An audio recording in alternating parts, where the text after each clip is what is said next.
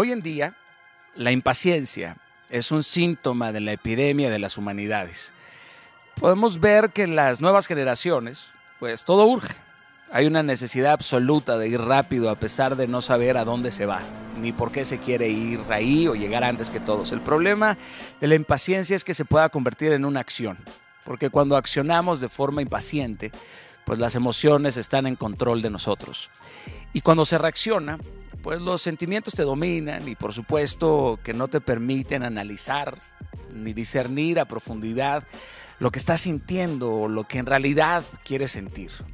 Por eso si decidimos entrenar nuestra paciencia, pues pronto, poco a poco, se puede ir domando estos toros salvajes y dejamos de ser seres humanos que viven reaccionando ante los estímulos. Cuando tú dominas la paciencia, estás en control de los conflictos internos y por supuesto de los conflictos que te rodean. La emoción no desaparece, la angustia puede estar presente, pero cuando tienes la paciencia entrenada, pues puedes lograr la serenidad y de esta forma puedes catalizar o canalizar tus emociones hacia un lugar bueno. Un lugar en donde tú puedas tomar una mejor decisión y no lo hagas pues de forma impaciente, o sea, reaccionaria. En mi caso, suelo ser impaciente, tengo varios ejercicios con los que trabajo a la semana. Un buen ejercicio de dominio propio que puedes practicar en cualquier lugar eh, sería rodearte de circunstancias incómodas, de sonidos estridentes, de circunstancias que rompan con tu paciencia, con tu paz, con tu concentración.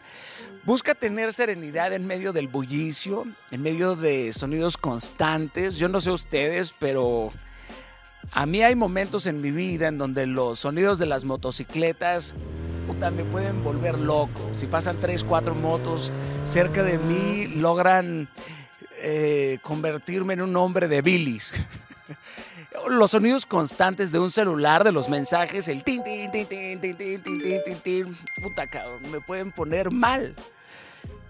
Pero esto habla mucho de mí porque me irritan porque me sacan de mi centro. Entonces me he dado cuenta que estos sonidos pueden servir como una buena herramienta para poder entrenarme y para poder entrenar mi paciencia, mi concentración, la mente, mi serenidad. Entonces los utilizo, los grabo y los pongo constantemente en mis audífonos. Entonces pongo tres o cuatro veces ese mismo sonido y me pongo a escribir hasta que logro concentrarme en otra cosa y hacer que desaparezca ese sonido de mi mente consciente. En otra ocasión, por ejemplo, en mi casa, pues pongo sonidos de goteo constante, ¿no? Por 10 minutos y lo dejo ahí repetidamente hasta que logro que no interfiera con mi paz interior. Justo ahí, de hecho, es en donde logro concentrarme a tal grado que no logro escuchar ninguno de estos sonidos. Parece algo bien fácil, algo básico, pero ante el silencio de la mente comienzan a nacer los gritos del subconsciente de repente te das cuenta de cuántos gritos internos hay callados en ti y es muy probable que estos gritos pues no los querías escuchar porque son quejas de tu alma. Igual no en todas las ocasiones logro callar estos gritos que hay adentro de mí, pero en ocasiones sí he logrado modular el ruido o la interferencia externa, como si se tratara de un ecualizador interno y esto me permite decidir qué quiero escuchar del mundo interior y qué no. Así puedo concentrarme pues en las guerras del mundo interior y ganarlas antes de que me afecten y se vean en el mundo físico. Es decir, le subo el volumen a todo lo que hay adentro de mí y de esta manera puedo escuchar hasta el más mínimo de los quejidos de mi alma y por supuesto de mi corazón. Esto es un ejemplo básico. Por supuesto no puedo alargarme como quisiera, es más, debería de hacerlo en algún momento, debería de construir algún tipo de entrenamiento de la paciencia para todos nosotros y también podría edificarme a mí.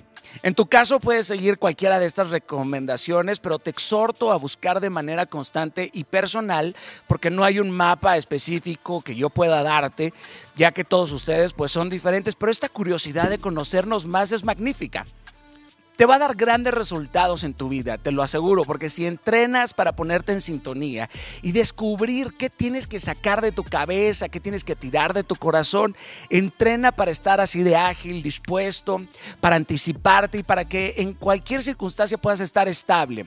En esta constante oración que tengo yo con Dios, pues le pido a Dios que siempre me ayude a conocerme más, que me, que me enseñe este diseño espectacular creo que entre más te conoces, pues menos miedo te tienes, más sabes, por supuesto, de ti. Eh, porque qué terrible sería en esta vida ser un genio, saberlo todo, pero ser un hombre impaciente, ¿no? Un hombre enojado, un hombre urgido. Es más, deberíamos de enseñar esto en las escuelas, ¿no? En los sistemas educacionales en todos los, en todos los niveles. Ojalá y un día podamos tener este tipo de clases o este tipo de entrenamientos, por supuesto, en la escuela y también en el, en el hogar. Bien, si les gusta este tipo de contenido, me encantaría saberlo, que dejaran sus comentarios para poder construir mejores herramientas, para que podamos mejorar juntos como comunidad, lo cual me parece increíble. Y bueno, eh, si eres impaciente, pues levanta tu manita eh, la impaciencia puede llevarnos a lugares terribles. ¿Cuántas veces no hemos tomado una decisión en una emoción contaminada por impaciencia y nos dirigimos hacia un barranco completo en nuestra vida por no haber sido serenos, por no haber tenido entrenada la paciencia y por solamente vivir ante cualquier estímulo reaccionando? Bien, eso era lo que quería contar el día de hoy entrenar nuestra paciencia. Si les gusta este tipo de contenidos, eh, comenten, háganmelo saber, por favor. Y mientras tanto, pues yo seguiré entrenando mi paciencia sobre aquello que me saca de mi centro. Que Dios les bendiga. Un beso, fuerte abrazo, inquebrantables. Chao.